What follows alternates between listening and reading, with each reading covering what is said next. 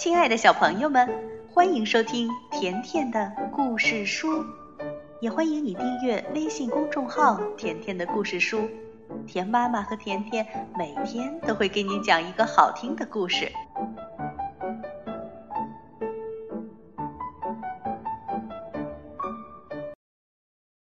《唏哩呼噜历险记》第七集，月牙熊又想干坏事儿。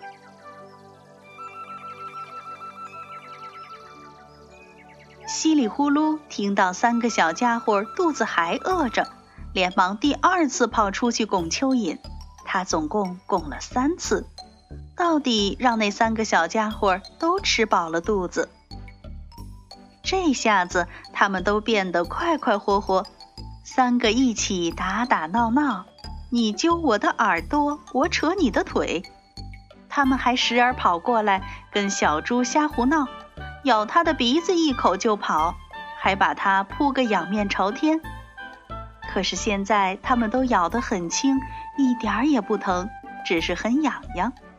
小猪嘻嘻哈哈笑着，也追上去咬他们。闹了一阵子，稀里呼噜说：“你们倒是吃饱了，我还饿着呢。别跟我瞎捣乱了，我该开饭了。”小猪就去啃那块样子怪怪的白薯，没想到它刚刚咬住那块长脚怪白薯，就听见头顶上叫：“你好，你好，再见，再见。”小猪抬头看，是八哥小姐从敞开的屋门飞进来，她一落下就拼命啄那块怪白薯。小猪乐了说。还是有喜欢吃这东西的吗？好，祝你好胃口。八哥小姐一边你好再见的答应着，一边猛啄一气，直到把那块白薯吃光，八哥小姐才停下来。她用翅膀摸摸嘴巴，说：“谢谢你啦，稀里呼噜先生，你可帮了我一个大忙。”小猪吃了一惊。他怔了半天，才说：“啊，原原来原来你会说话。”八哥小姐快活地说：“看样子我真会说话了，那都是因为吃了你的，一吃就想起来数。我本来会说话的，有一天我被人家抓去了，他们把我拴在一个架子上。”有客人来，让我说你好；客人走的时候，让我说再见。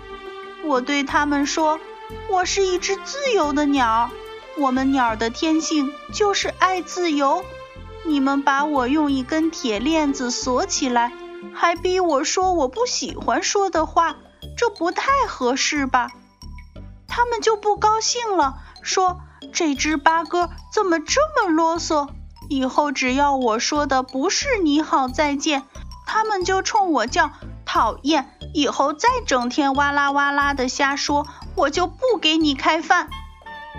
就这么着，我天天说你好再见，把别的话全都忘了。后来我每天偷偷的啄那条小铁链子，啄呀啄呀，到底把那条铁链子啄断了。逃出来以后，我差不多成了一个哑巴。人家告诉我，有一种草药，样子很怪，像长着许多犄角的白薯。这种药就叫一吃就想起来数，特别管用。可是这种药很少见，还埋在深深的泥土里，所以我找了好久好久也找不到。刚才看见你吃的，好像正是这种药。我告诉你，你又听不懂。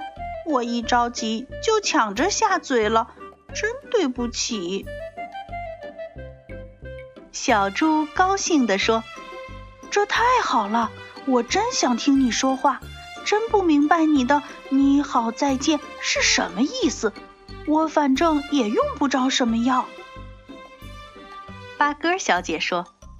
可是看样子你的肚子很饿，没关系，那边有一棵大树，结满了通红的果子。走，我摘给你吃。他们走出木板小屋，八哥小姐飞起来给稀里呼噜带路。他们很快就找到了那棵大果树。八哥小姐在树顶上摘最大最红的果子，扔给小猪。小猪接到一个吃一个，嘎巴嘎巴，不大功夫，小猪的肚子就鼓起来了。他在树下喊：“够了，够了，我吃饱了。”八哥小姐却像给人家一枪打中似的，笔直掉下来。它坠到地面，才突然展开翅膀，轻轻着地，悄声对小猪说：“别出声，我看见月牙熊从远处走来了。”他们俩立刻钻进深深的草丛里，一动也不敢动。他们听见“擦擦擦”一阵草响，声音越来越近。后来草不响了。一个又粗又哑的声音说：“哼，小猪有什么好吃的？光听人家说不行。臭八哥更不能吃，没多少肉，还得拔毛，麻烦死了。这地方有这么多红彤彤的果子，吃这个多好啊，还可以减肥呢。”接下来，他们听见树被摇得呼呼响，跟刮起一阵大风似的。四周还响起一片噼噼啪啪的声音，好像落冰雹一样。有一颗果子飞过来，敲到小猪的鼻子上，疼得它差点叫出声来。月牙熊先生拾起一个果子，塞进大嘴巴里，他嚼了两口，都吐了出来。哦呸呸呸！真难吃，又酸又苦，还有点涩。哎，我还是去找点可口的吧。停了一下，月牙熊又说：“哦，这地方好像离狼先生的家不远了。他那三个小崽子一定长大了不少呢。”月牙熊先生说着。咕噜一声，咽了一大口口水。大狼先生不像他太太那么凶，幸好那女人死了。可是那家伙不知道从哪儿弄来了一支枪，我一到他家门口，他就拿那玩意儿对着我，真讨厌。他倒是老爱带上那玩意儿到处跑，说不定现在没在家。对，我去瞧瞧。他的小崽子虽说不像小猪那么肥，可是肉一定很嫩，还是整整三只呢。接着又是擦擦擦一阵草响，响声越来越远。